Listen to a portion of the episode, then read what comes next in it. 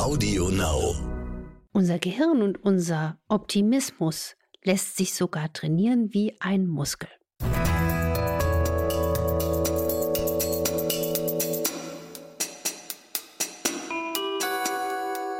Dr. Anne Fleck, Gesundheit und Ernährung mit Brigitte Leben.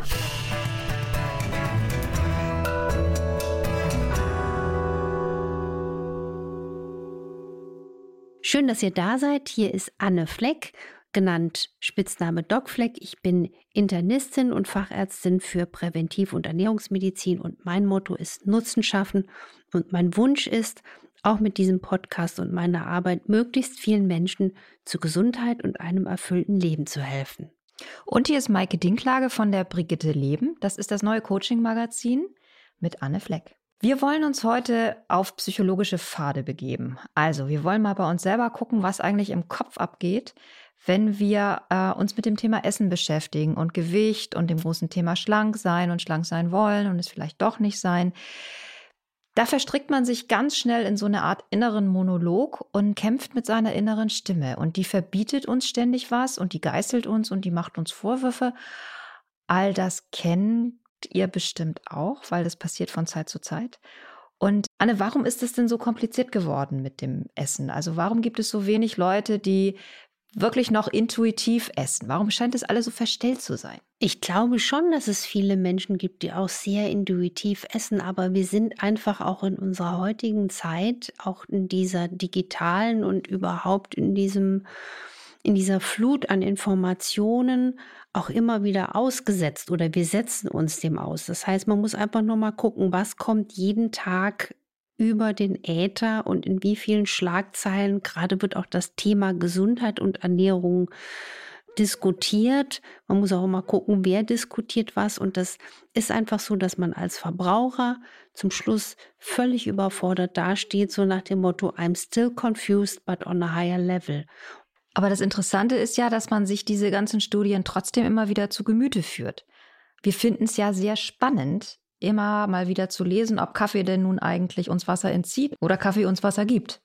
Mhm. Und dann gibt es aber doch meistens dann, wenn man es genauer betrachtet oder doch äh, auch mal das Studiendesign betrachtet, auch Hinweise, ist das jetzt was wirklich Solides. Bei Kaffee ist zum Beispiel so, nicht jeder verträgt Kaffee gleichermaßen gut. Kaffee hat bei manchen Menschen ganz tolle Erfolge und gesundheitlichen Nutzen und andere werden ihn einfach schwerer los und äh, haben Mühe, ihn im Körper abzubauen. Und was aber ganz wichtig ist, ist, glaube ich, wenn wir auch jetzt um uns die Gedankenpflege kümmern, nicht nur um die Zahnpflege, die Pflege der gesunden Darmbakterien, sondern das wünsche ich mir jetzt so für diese Folge, dass wir einfach auch mal uns bewusst werden, wie pflege ich meine Gedanken, weil Gedanken sind ja auch manchmal Hirngespinste. Es ist ja auch nur ein Gedanke. Und wie oft drehen wir uns alle im Gedankenkarussell auch zum Thema Ernährung und lassen uns da komplett aus dem Ruder bringen. Zumindest kenne ich das von vielen Patienten, die mir davon berichten. Und das ist einfach so wichtig, sich dessen bewusst zu sein, das ist nur ein Gedanke und dass man auch mal Stopp zu miesen Gedanken sagt. Wenn ich diese Studien lese und du sagst, es kommt so darauf an, wie mein eigener Körper umgeht mit einer Substanz oder mit einem Nahrungsmittel, wird in diesen Studien denn da differenziert? Also haben die auch schon verstanden, dass es sowas gibt wie eine personalisierte Medizin, ein personalisiertes Essen, dass einfach jeder Mensch aufgrund seines Stoffwechsels ganz anders darauf reagiert? Das ist noch ganz schwierig in Studien abbildbar, weil man hat einfach auch manchmal sehr, sehr eindeutige, breitere Einschlusskriterien, die dann aber nicht diese Individualisierung zulassen können. Womit wir wieder beim Thema Intuition sind. Mhm. Kann ich spüren, ob mir ein Lebensmittel gut bekommt? Das kann man in der Tat. Nur den wenigsten ist das bewusst, dass sie das können. Zum Beispiel den wenigsten ist bewusst, dass auch ein Milchkaffee müde und ärgerlich machen kann. Darüber schreibe ich gerade ein Buch, deswegen habe ich hier so ein bisschen Augenringe. Das kommt erst im März, da geht es um die versteckten Ursachen von Energiemangel und Müdigkeit. Ähm, ich habe es Energy genannt, das Buch. Und da gibt es zum Beispiel ein Kapitel, wo es genau darum geht, dass wenn man zum Beispiel Milcheiweiß nicht verträgt, also jetzt im Cappuccino oder im Joghurt oder im geliebten Käsebrot, kann das total müde machen. Andere kann es Kopfschmerz bereiten. Migräne ist sogar mit Milcheiweiß in Verdacht. Manche bekommen auch ein bisschen Blähungen oder Durchfall. Und wenn man aber einfach mal bestimmte Dinge intuitiv beachtet oder überhaupt mal jetzt mal gedanklich auf die Idee kommt, dass es sowas gibt, dann stellen sich auch Zusammenhänge her. Wie schaffe ich es denn, entspannter umzugehen mit dem Thema Essen? Soll ich mich mal fernhalten von allen möglichen Meldungen? Reicht das schon oder kann ich irgendwie bei mir selber anfangen? Richtig, ich würde immer sagen, also so mache ich es mit meinen Patienten in der Praxis. Mein Wunsch ist, dass die möglichst viel wissen. Ich möchte eigentlich, dass die genauso viel wissen wie ich, dass die mich auch nicht mehr als Wissensquelle brauchen, dass der Mensch es weiß, dass er mündig für sich entscheiden kann. Weil es bringt ja auch nichts, wenn ich sage, Kohlgemüse und Linsen sind gesund und dann sagt der Zuhörer, der Patient, nee, da fliegt bei mir die Bettdecke weg, das vertrage ich nicht. Ne? Also es gibt diese zeitlos gesunden Lebensmittel, aber es gibt auch die individuelle Verträglichkeit. Also das ist wichtig, dass man einen soliden Wissensstand hat, aber sich deswegen auch nicht mehr durch jedes Schlagzeile beirren lässt. Und dann finde ich es einfach wichtig, dass man auch ohne Schuld, sondern mit Freude und Genuss das Thema Essen gedanklich füttert. Also man darf nicht mit heruntergezogenen Mundwinkeln alles bewerten. Und das machen ja inzwischen auch viele schon, dass man beim Thema Gesundheit und Ernährung manche schon in so eine orthorektische Schiene gehen. Also Orthorexia das heißt von Ortus richtig und Rexen essen, also dass man immer wieder bewertet, ist das jetzt gesund, ist das jetzt richtig? Ich bin ein ganz großer Fan von gesundem Essen und dem richtigen Zeitpunkt des Essens, aber wir dürfen auch nicht uns komplett in einen freudlosen äh, asketischen, dünnlippigen, ich versage mir jetzt alles und bewerte alles, was ich esse. Es hat natürlich mit Kontrolle zu tun. Also in dem mhm. Moment, wo wir genau beurteilen, was wir essen und was das mit unserem Körper macht, haben wir das Gefühl, dass wir mächtig sind. Also dass wir uns selbst ermächtigen können, Krankheiten vorzubeugen, im schlimmsten Falle, im besten Falle oder einfach im Lifestyle-Sinne einfach funktionsfähiger sind, energievoller, mhm. unseren Job besser ausfüllen können und so weiter. Also ich glaube, dass viele Menschen da auch unter Druck stehen oder sich dann eben auch selber unter Druck setzen.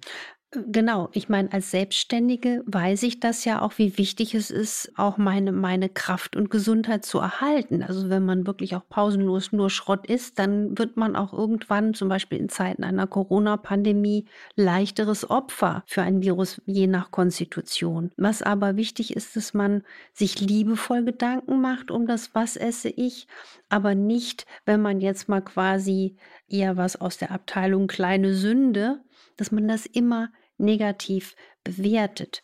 Und was zum Beispiel auch noch ein Riesenpunkt ist bei dem Thema Essen, ist, dass viele Menschen überhaupt nicht mehr wissen, was ist ein ehrlicher Hunger. Was ist denn ein ehrlicher Hunger?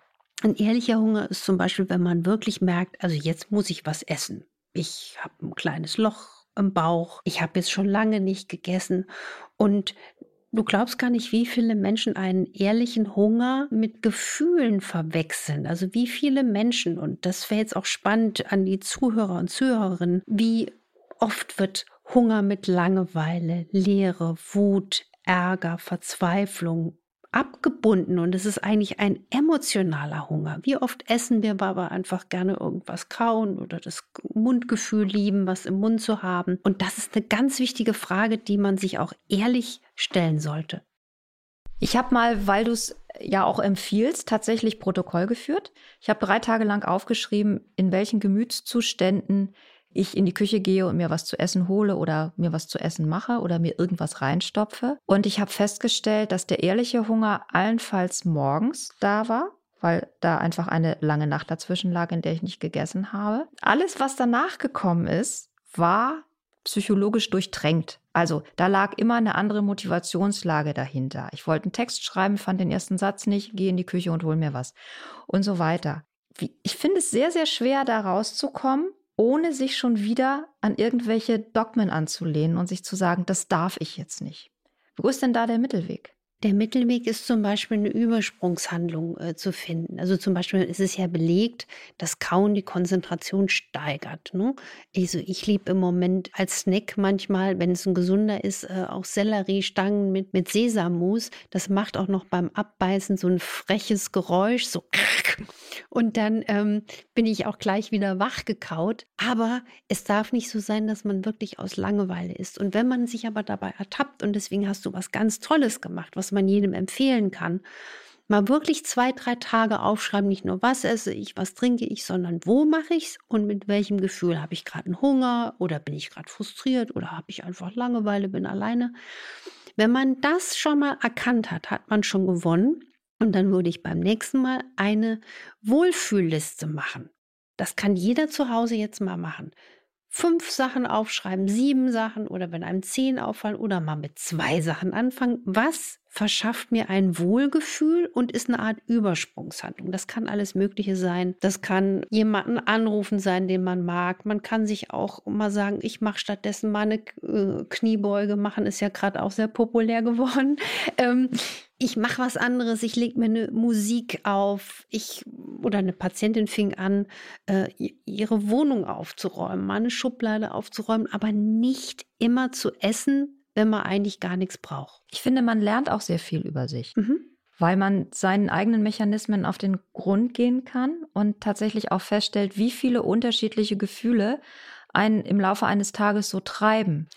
Und das ist ein ganz wichtiger Punkt, weil ganz viele Menschen wissen das ja gar nicht. Die wissen gar nicht, wie oft Gefühle auch uns Symptome bescheren. Ne? Die, die ganze wunderbare Welt der alten Sprichworte. Es schlägt mir auf den Magen, es geht mir an die Nieren, es mir geht's aufs Zahnfleisch, mir zerspringt der Kopf. Das sind alles Dinge, wo auch viel Gefühl dahinter steckt. Und deswegen ist es eigentlich unsere Pflicht, bisschen mehr zu schauen, was macht uns das Gefühl? Und oft macht ein Gedanke das Gefühl. Und deswegen ist es so wichtig, wenn wir merken, wir machen total miese, petrige, schlechte Gedanken, die uns eher krank und krümelig und freudlos machen, wirklich Gedankenstopp. Mein Tipp dazu ist wirklich, so sage ich es auch den Patienten und Patientinnen in der Praxis, Stopp, laut sagen, es ist jetzt nur ein Gedanke und dann wirklich irgendwas anderes machen. Zum Beispiel nur Musik hören. Das finde ich, holt einen sofort raus. Musik ist unmittelbar, da kannst du nicht die Augen zumachen. Du kriegst es einfach mit. Irgendwas. Anne, damit hast du uns jetzt schon den ersten Tipp verraten, der so deine Quintessenz aus unserem Gespräch heute ist. Mhm. Was ich mir wünschen würde. Was hast du denn noch für zwei Tipps gegen die, gegen die inneren, den inneren Monolog und die Selbstkritik? Also oft ist ja auch ein innerer Monolog und Selbstkritik. Ich finde ja selbstkritisch sein und auch Kritik annehmen, was sehr, sehr wichtig ist. Also ich liebe zum Beispiel auch Manöverkritik. Es gibt ja Menschen, die halten schwer Kritik aus, aber ich freue mich zum Beispiel, wenn man diskutiert oder wenn man sagt, das ist doch ein tolles Argument oder lass uns überlegen, wie. Aber dass man sich nicht durch Selbstkritik immer klein macht. Und oft hat das ja auch was zusammen, ganz eng zusammen mit einem schlechten Selbstwert. Das nährt sich ja auch oft. Eine Kränkbarkeit und ein schlechter Selbstwert. Und da einfach auch sich ein bisschen liebevoller, auch mal selbst in den Arm nehmen und auch mal zurückschauen. Gerade wenn man auch denkt, oh Gott, oh Gott, was habe ich jetzt vor mir? Man hat auch schon so viel positiv geschafft. Also ein ganz wichtiger Tipp ist dieses sich annehmen und ein ganz wichtiger Tipp ist auch die positive Psychologie füttern. Und das ist mein bester Tipp, finde ich, den ich auch wirklich liebe und praktiziere, ist die Dankbarkeit. Jeden Tag und nicht nur Zähne putzen, sondern für drei Dinge dankbar sein. Es auch vielleicht aufschreiben. Ich mache das, wenn ich abends meinen Kopf in das kühle Kopfkissen lege, dass ich sage, für drei Dinge, welche drei Dinge bin ich dankbar. Manchmal denke ich sie, manchmal flüstere ich sie. Ähm, ich habe aber auch ein kleines Notizheft neben dem Bett liegen mit einem kleinen Bleistift und, ähm, und auch aufschreiben, für was bin ich dankbar, warum und unter allen Umständen, dass man auch wirklich an einem schlimmen Tag, wo vielleicht was Schreckliches passiert ist oder alles schiefgelaufen ist, sich wirklich konzentriert auf das, was gut ist. Und das hilft, schlechte Gedanken abzustellen. Ich bin jetzt gerade dir dankbar, dass wir dieses tolle Gespräch geführt haben. Und ich hoffe, ihr seht das auch so und ihr hattet Spaß an unserer Folge. Wenn das so ist, abonniert gerne unseren Podcast auf Audio Now und auch auf allen anderen Plattformen und schreibt uns eine Bewertung bei iTunes. Wenn ihr Fragen habt, schreibt uns gerne eine Nachricht an infoline.brigitte.de. Nächste Woche sind wir wieder da und wir freuen uns schon sehr auf euch. Tschüss. Macht was draus. Bis dann. Tschüss.